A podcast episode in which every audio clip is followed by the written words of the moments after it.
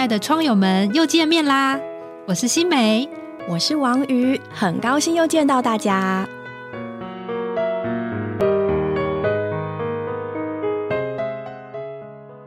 大家下午安。这集主题是职场小白求生秘籍。不过呢，我们会从求职的历程开始讲起，建议大家可以从上一集开始听起。在开始之前，也为各位朋友稍微回顾一下上集节目里，我们认识了王婉。她从大学日文系毕业后开始求职，经过了八个月，处处碰壁，投出的履历好像石沉大海，十份履历大概只有一两个回复，似乎聊得很开心的面试，最后却还是无疾而终。一开始还可以自我安慰，五次、七次之后，只剩自我怀疑。相信许多朋友听到这段历程，都会觉得心有戚戚焉吧。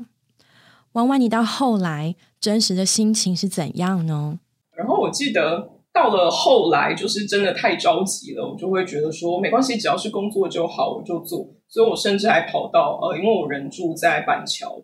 但那时候有一份桃园的工作，所以我还坐火车去面试，然后想说只要他愿意录用我的话，我就算每天通勤也没有关系，总之要先有工作。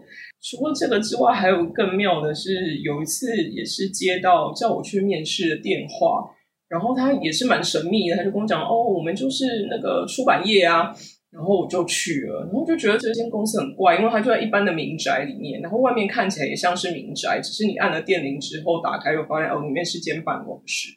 然后那时候，呃，我就走到办公室里面，他就把我带到面试的房间，然后应该就是老板吧，他就看我资历，然后就说：“那这样子的话，日文啊，你简单翻译应该没有问题吧？”就说：“哦。”当然没有问题啊，反正一定要先说可以嘛。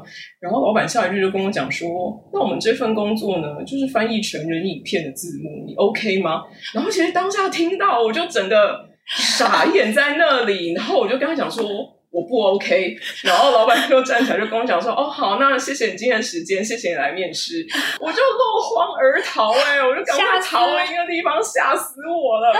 但是我当下的反应其实是很生气，我就觉得说。你看完我的这些学经历，然后觉得我就是要做这种工作的吗？我就觉得我爸妈把我辛苦养这么大，不行，我一定要找到一份正常的工作。就是虽然我之前一直跟自己讲说有工作就好，但是这真的踩到我的线了，我不行。我要笑一下，我是当下吓死了，真的真的。不过的确有些人他是觉得我要寻寻觅觅找到我那个命中注定的工作。嗯，哦，不过听起来婉婉的经历比较是像另外一面哦。就是我也寻寻觅觅，我只是要一个工作，对，没错。然后就在就是现实人生当中如此的卑微，但后来你是怎么遇到你现在这份工作？对呀，呃，我现在从事的是智慧财产权相关的工作，那我是负责商标申请的部分，就是帮日本要来台湾做生意的企业啊，或一些店家，向我们台湾的智慧局申请商标，取得商标权利这样。那因为这是跟我之前所学完全无关的东西，我纯粹只是看到哎，那个一零四银行上面讲说这个需要日文，然后想说啊，死马当活马医，反正有日文的我全部都投看看。哎，结果没想到就收到说请我可以去参加面试。那我记得那时候应该是先笔试吧，就是出了很多题目，然后让你写写好写满，写了两个多小时。我其实已经记不清楚细节，但因为我面试的当下是觉得啊，应该没有什么希望吧，就是也不是我熟悉的产业，然后面试的情况也没有想象中的热络，所以就没有抱什么希望，就想说那我就继续找。是在我某一次要去参加一份工作面试的时候，我爸爸就开车载着我要到那间公司，然后我是在车上接到了我现在公司打来电话，就跟我讲说。哎，我们录取你了，你就是从四月一号可以进来上班。我从四月一号愚人节，应该不是骗我的吧？然后我电话挂掉之后，就跟我爸讲说：“我们好像不用去面试哎，我找到工作了。然后我爸就真的就是紧急刹车，没有了，靠边停啊，就讲说哈，真的吗？真的有工作了吗？然后我说对，刚才那个打电话来给我，然后就觉得很不真实，因为你找了很久，一直觉得啊这个不会，那个不会，可是真的找到的时候反而很不真实。然后我就赶快打电话回家跟我妈讲说：“妈，我找到工作。”然后我妈虽然没到喜极而泣，但是就是全家都啊，你终于找到工作了。然后我就想说，好，只要有工作，那我就做看看。但是进去之后，就是另外一个挑战的开始。对对对。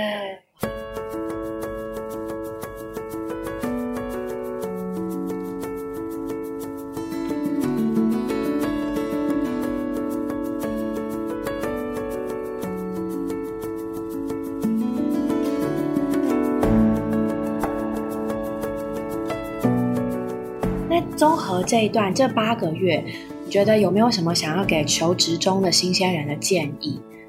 嗯，因为我觉得我其实这一段经历蛮多都是在祷告当中度过，所以我不确定适不适合所有的新鲜人。但是就我自己的感觉，因为那时候也是就姊妹们教我说：“哎，你就祷告啊，把你的心愿都跟主说啊。”然后我想说，可是我就不会祷告，因为我那时候啊，我就是在求职的这八个月当中成为基督徒的，那所以对我来说，呃，信主这件事情也是很新鲜的。所以你说叫我祷告，我也觉得啊，我要我要怎么跟主说？然后姊妹们就说，哎，其实就很简单呐，就像你在跟朋友说话一样。所以我记得我那时候为我的工作做的祷告非常的幼稚，我就跟主说，主啊，嗯，你知道我需要一份工作。那我希望是可以用到日文啦，因为我就学日文嘛。那也可以再用到一点英文，可是不要太难哦。那我希望这个工作最好是可以在捷运的蓝线上面，因为这样我上班比较方便。那另外，我也希望我的。嗯，同事们最好都像妈妈们一样，非常的温柔亲切，可以照顾我。其实我事后回想起来，这个祷告就觉得到底在干嘛？就听起来 听起来很胡闹，就是真的是把心里面想要的，把主当成许愿池这样。神灯精灵，对对对，就所有条件都开出来给他。但是很奇妙，就是后来这份工作，我当初祷告的所有事情，就是主没有漏掉一样，全部都成就了。我就觉得哇，这真的是太神奇了。所以其实我在这段过程里面经历最多，当然还是除了自己努力的去投履历之外，祷告吧，对我来说帮助非常的大。然后真的也是劝大家不要太心急，觉得说我找不到工作，我很糟糕，我都找了八个月了，大家一定也行的。对。然后我想要讲的另外一个是，有时候新鲜人他在投履历的时候，他会很拘泥于上面开出来条件，他会跟你讲说，我这个工作就是要，比如说工作经验两年，然后有什么样相关的背景啊、技术或什么之类的。除非说他工作核心需要那个技能，比如说要会操作某个软体，然后你是完全不会的，那那个就算了，你就可能真的不投。但是其他会跟你讲说，我需要工作经验，或者是你觉得。那份工作开出来条件有点超过你自己的能力，但我觉得你都还是可以尝试投看看，因为大不了就是他不让你去面试，就这样而已。可是如果你有其他条件打动他。也许他会觉得说，哎，那就让你试试看。因为我刚开始投的时候，真的会很拘泥，它上面说你就是要符合 A、B、C。那我觉得，哎，我 C 没有，我就不敢投了。可是后来我觉得，只要有机会，然后甚至你想要尝试的，你就试着投看看嘛。大不了就是没有读你的履历或被拒绝，顶多就是这样而已。可是你有投就会有机会。嗯，对，刚刚也说到，其实。进到职场之后，就是正式的另一个挑战的开始。哦，嗯，你还记得当年身为职场小白的一些经验吗？有没有什么可以跟大家分享的有趣的故事，或者是辛苦的故事？辛苦已经很多啦，对 啊，谁想当菜鸟呢？对不对？真的，为什么要逼我回忆起这么痛苦？但是谁没有菜鸟的阶段，对不对？就是多年的婆婆也是媳妇熬出来的，没错。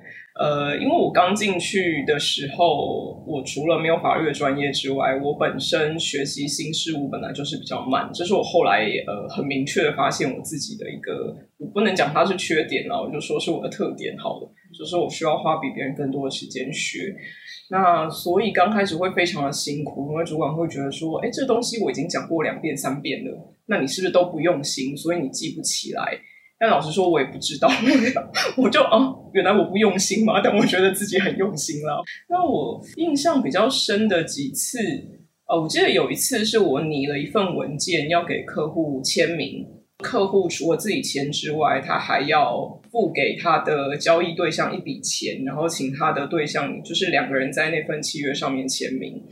那我拟出去的文件，当然主管也是有看过，然后发出去之后，客户也签回来了，他也跟他交易对象银货两讫，钱也付了，对方也签了那份合约给他。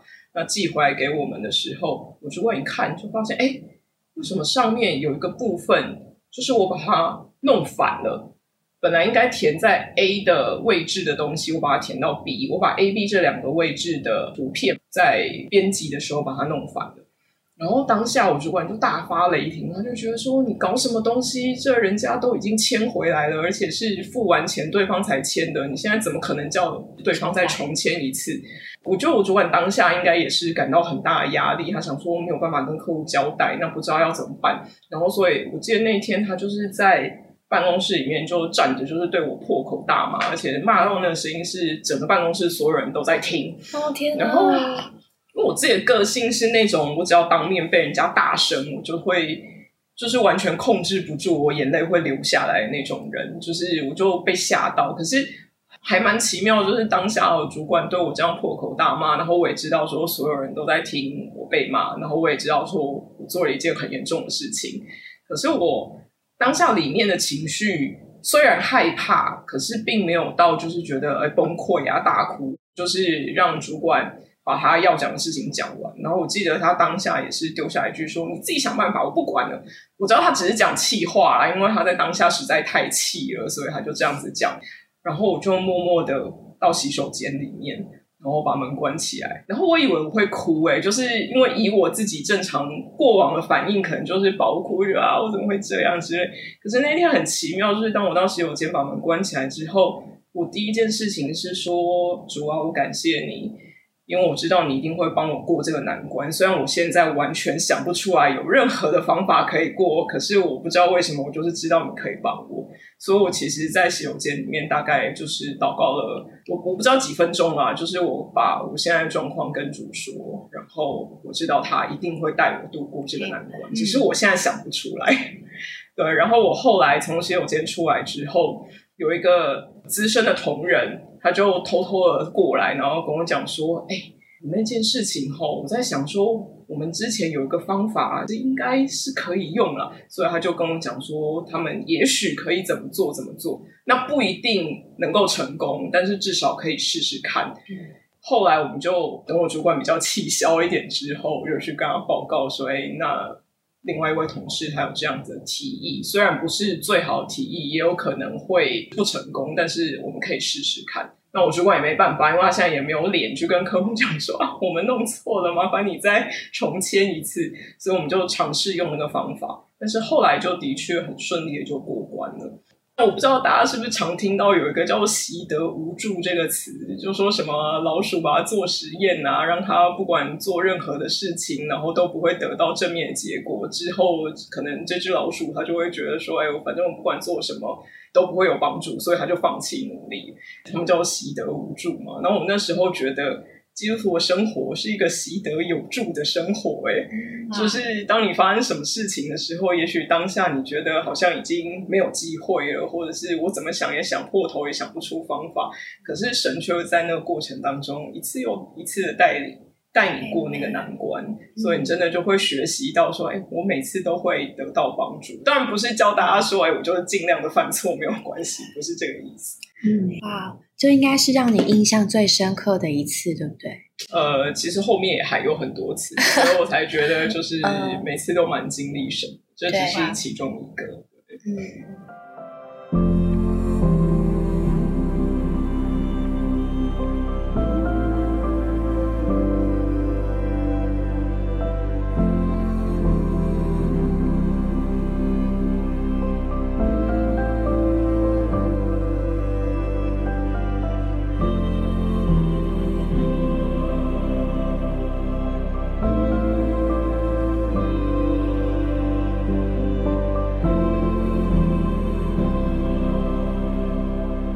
得真的可以给各位新生人一点鼓励跟安慰吧。这些过程好像都是必须经过的，就不是只有你被痛骂一顿，菜鸟都被嫌过，都被嫌弃过，动作太慢，教不会，听不懂，这些都是必经的。嗯，对，但我们和别人不一样，就是我们有一个帮助者。对。刚刚听完婉婉讲的这个经历啊，我就想到这个经节，就是诗篇第一百二十一篇。我要向山举目，我的帮助从何而来？我的帮助从造天地的耶和华而来。他必不叫你的脚滑跌，保护你的臂不打盹。对，因为听到他说习得有助，所以我就想到哇，真的神是我们的帮助。所以我们觉得从人好像没有办法得到帮助，看起来事情也已经糟糕到觉得无法弥补的情况。但是呢，往往得了一个秘诀。他转向主，然后从主得了帮助，而且他刚刚说一点，我觉得蛮感动，就是他觉得他其实惯性会有什么样的反应，诶，可是他那一天好像反应是跟他从前完全不一样，真的是神在他里面赐给他了一个非常特别的平安。是。不过回到现实的人生，就是身为一个菜鸟啊，就是还是很多不会的，啊，又不可能一天两天突然就改变个性，或一天两天突然就变得超厉害，就被骂一次，一定还会有下一次。那可是作为一个新鲜人，一个菜鸟。就是要怎么样跟同事求教，或是主管求助，不会被嫌弃或讨厌，然后又可以得到有效的帮助。嗯，我觉得不会被嫌弃跟讨厌是不可能的，所以这个先放一边。没有，但是呃，我自己的经验里面是，呃，如果你真的卡住了，就是遇到。不会的，过不去的地方，你千万不要闷着头自己想说，我来想办法，或者是我来自己解决它。因为我们工作都一定是有期限，你期限到了，东西就必须要交出来。所以，与其你自己闷着头想说啊，我如果现在去问的话，会不会被骂？他就讲说这个我已经讲过，你怎么又来问？然后担心这种事情，所以搞到期限到了，可是你东西交不出来，那时候你被骂的会更惨。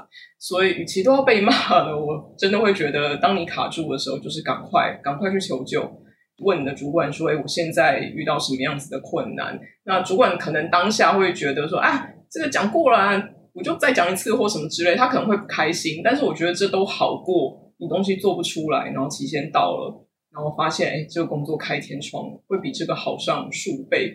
所以我一开始也会就觉得说啊，我这个再去问会不会被骂，会不会被讨厌呢？但后来我就觉得被骂就被骂，被讨厌就被讨厌，但是我一定要把我的工作就是如期的能够交出来。嗯，但是当然在求教，不管是问自己的主管或问其他同事上面。真的就是你只要态度上面是有礼貌的，然后也是真的想要学，就是让他看出说你是很用心的想要处理这件事情。我想大部分同事应该是会乐意伸出援手，当然不排除有些同事他可能就觉得，哎，那你家的事你不要来烦我，我工作要做。但这种人真的是极少数了，嗯，所以只要你真的表现出就是你很需要他帮助的态度，然后也很客气、很礼貌的话。应该是不会有什么太大的问题，这也是一种不怕被讨厌的勇气耶。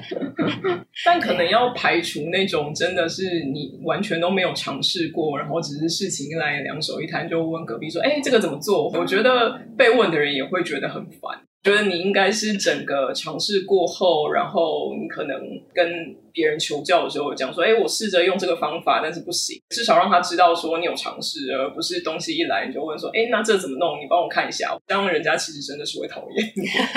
哦，哎，据我们所知，婉婉现在应该已经到了主管的阶级，算是基层小主管。嗯，那你觉得有什么心境上的差别吗？就跟你从这个新鲜人、菜鸟的阶段。到了这个主管这一路上来，呃，我觉得自己当了小主管之后，完全可以体会，就是当年我的主管为什么要那样骂我。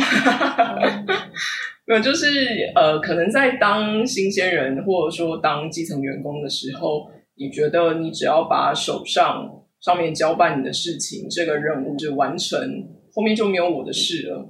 但是在主管的角度。这件事情完成之后，我们交给客户，客户后面会有什么样的反应？然后甚至是会不会因为你交出去的这个东西里面有什么样的瑕疵，所以导致这个案子后续在进行上面遇到困难，其实都是需要考虑的。所以可能在基层的时候，只有点状的考虑，就是反正我今天要做的任务，把它完成，一点一点一点完成，这样就好了。可是，在主管这方面，他会要思考的是整条线，就是我今天这个法律意见出去了，那客户真的愿意采用这个方案。那后面遇到什么样的问题，我们是不是需要回来检讨？说那是对我们当初的建议就有问题，所以导致后面产生这样子的一个阻碍。所以其实对主管来说，他要担心的事情比较多。但是员工可能觉得啊，反正你今天交办我这三个，我这三个就做完了，就没有我的事了。我觉得我自己的心态上面是有这样改变。当然我知道也有很多基层的员工，他们可能。呃，也更用心，他就不会觉得说我就只是完成这方面。但是至少我自己在新鲜人跟在当基层主管的时候，心态上面是比较不一样。哦，所以这真的可以解释出，有的时候作为基层员工，你会很在意某些事情或者某些反应，但是跟主管的其实真的很不一样。那你可以讲讲，就身为一个主管，你对你的员工最在意的是什么？然后不在意的是什么？因为我之前还蛮常听到人家说什么，你在职场上，呃，不只要懂做事啊，还要懂做人呐。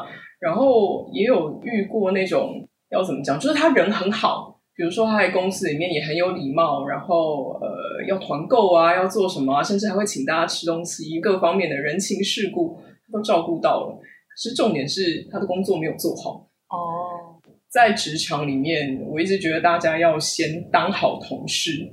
才有办法成为朋友或什么其他的，所以最重要的还是你先把工作给做好。你与其去做那些，比如说，哎，帮大家订餐啊、订下午茶或请大家吃东西这种事上，你出去玩回来带个伴手礼，我觉得也很好，没有什么不好。但是，与其做这些事情，我会希望你把我交办你的工作做好，让我晚上可以好好睡觉。至于你出去玩有没有给我伴手礼，我觉得不重要。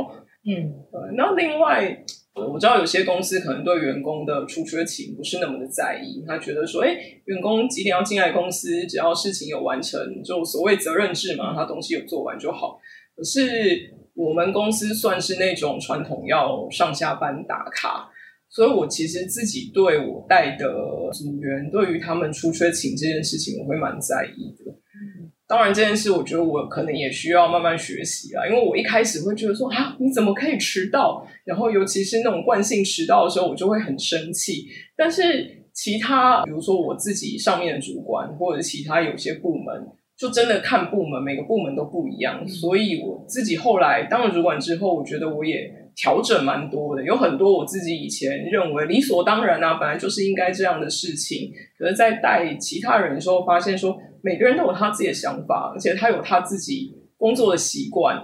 如果说今天他这个方法可以把工作做好，达到跟你想要的结果是一样的，那我不要硬去干涉，说你就是一定要照我的方法。可我觉得这其实很难，就是在那个过程当中，你只要看到他不是照你的方法，你心里就会觉得说啊，你这样等下一定会出错啦，你等着看好了，然后又不讲出来的。所以我觉得其实。主管这个过程当中，我自己也是蛮被调整的吧，就是把我自己很多以往的一些习惯，从来不会怀疑，就觉得说正常上班不是大家都知道的吗？这个有什么好讲的？后来发现，哎，有些人就觉得这个不是那么的重要，所以我后来觉得当主管这件事情。应该是自己要先被主来管，哦，被主来管。对，就是我自己需要到主面前，主也让我看见，说自己其实有很多个人的意见跟想法，然后是不喜欢被人家碰到或改变的。但是你在面对不同的人的时候，因为我自己现在带了两个人，那他们两个个性天差地远。所以没有办法，就是同一套用在两个人身上。就一个可能你需要给他更多的弹性跟空间，但是又要适时的把他给抓回来。那另外一个可能是他就是完全照着你叫他做什么他就做什么，然后他没有办法自己再发挥，所以你反而需要鼓励他说：“哎，你可以再自己多想想。”所以我觉得也是蛮奇妙的，就是你会发现说：“哎，身边其实各式各样的人都有。”然后。你要怎么样跟他们配合，或者是有时候调整他们，然后有时候调整自己。嗯，我觉得也是学习到蛮多的一段过程。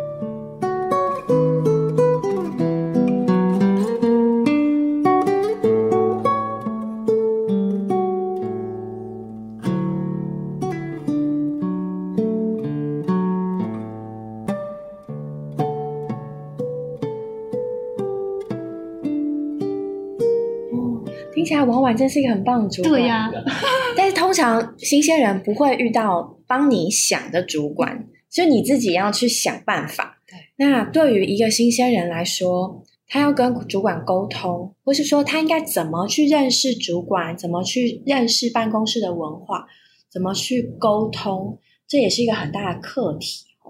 不敢说什么建议啦，但是我是觉得，当你进到一间新的公司，不管是你第一份工作，或者是你换了一份工作，我都建议你最好先观察一阵子，就是不要太快的想要打听说，哎，为什么办公室的气氛，我们是不是跟隔壁组感情不太好啊？为什么什么事情都怎样？就是这些事情，你当然会想知道，但是我都建议你先观察这个公司一阵子，就是看看说，哎，这间公司对于光我刚才讲除缺勤这件事情，我觉得也是一个观察点，因为像有时候我们可能招募了待过别家公司的员工，他进来之后会带着原本公司的一些习惯，哦，比如说他可能打完卡之后，哎，下去买早餐，然后再上来。那对他来说，他原本的公司这件事情是很 OK 的，没有任何问题。可是我们这间公司就会觉得，你打了卡就是已经在上班了，那怎么可以随便离开位置？我没有说好跟不好，但就是你必须呃不要带着你前面那间公司的习惯，或者是你之前觉得、呃、我理所当然我都是这样子做。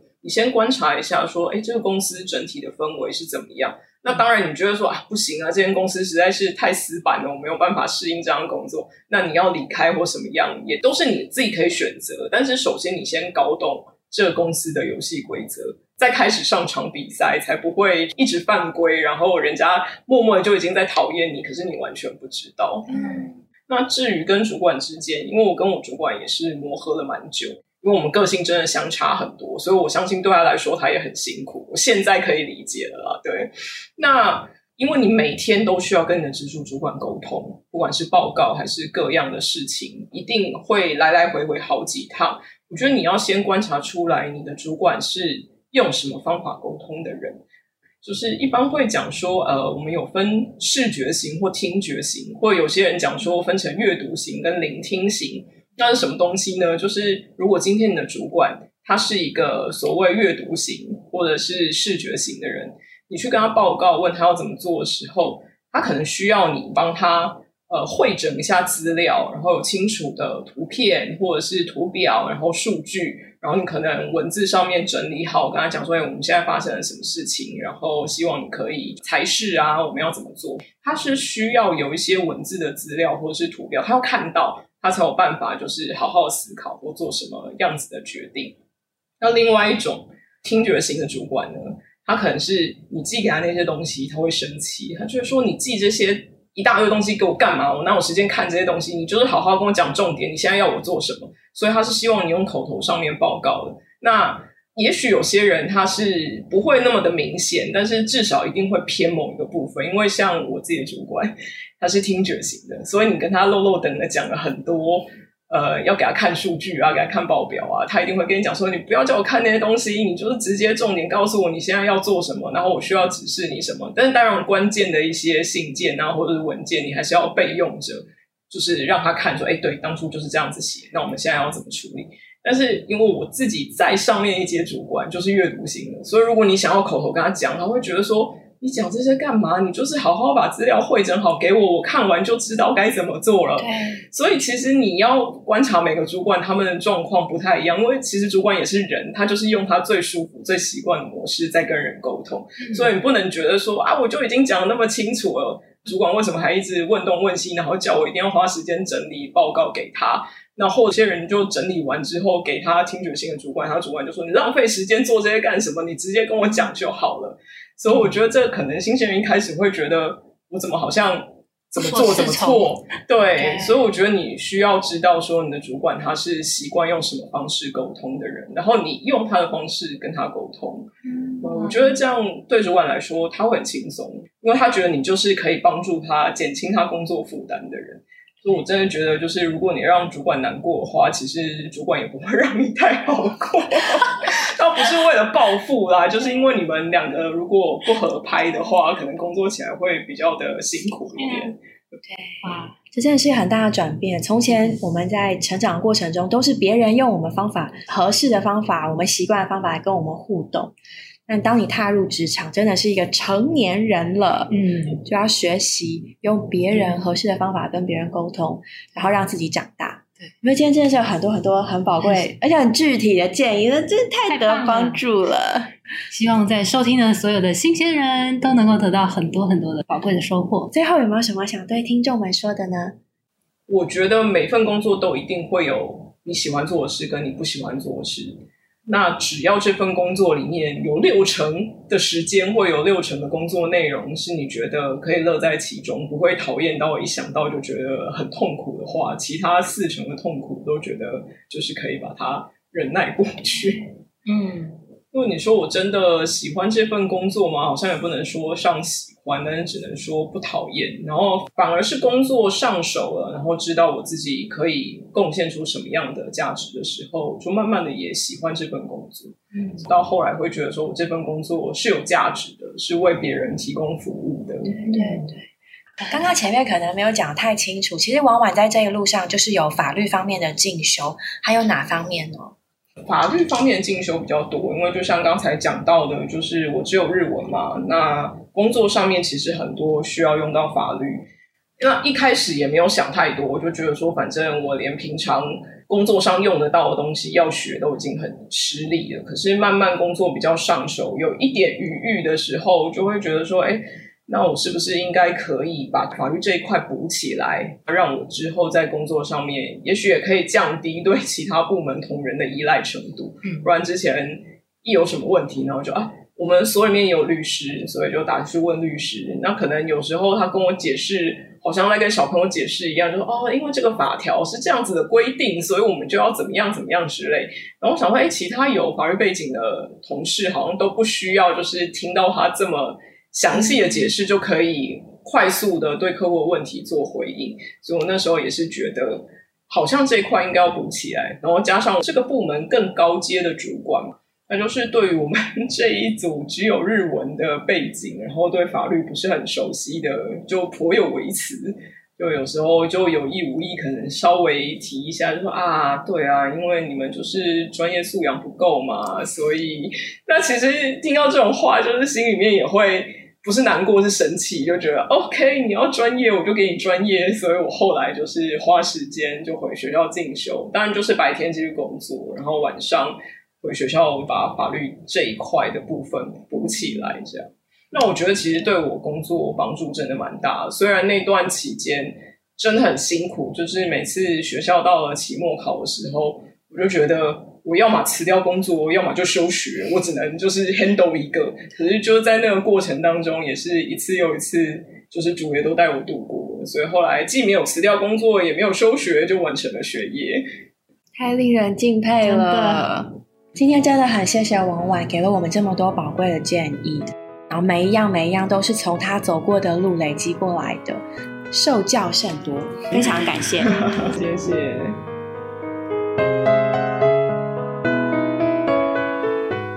我们今天的节目就到这里结束了，谢谢各位的收听。如果你有想和我们说的话，欢迎留言或来信给我们，也别忘了在 Podcast 平台上订阅我们。我们下周再见喽，拜拜。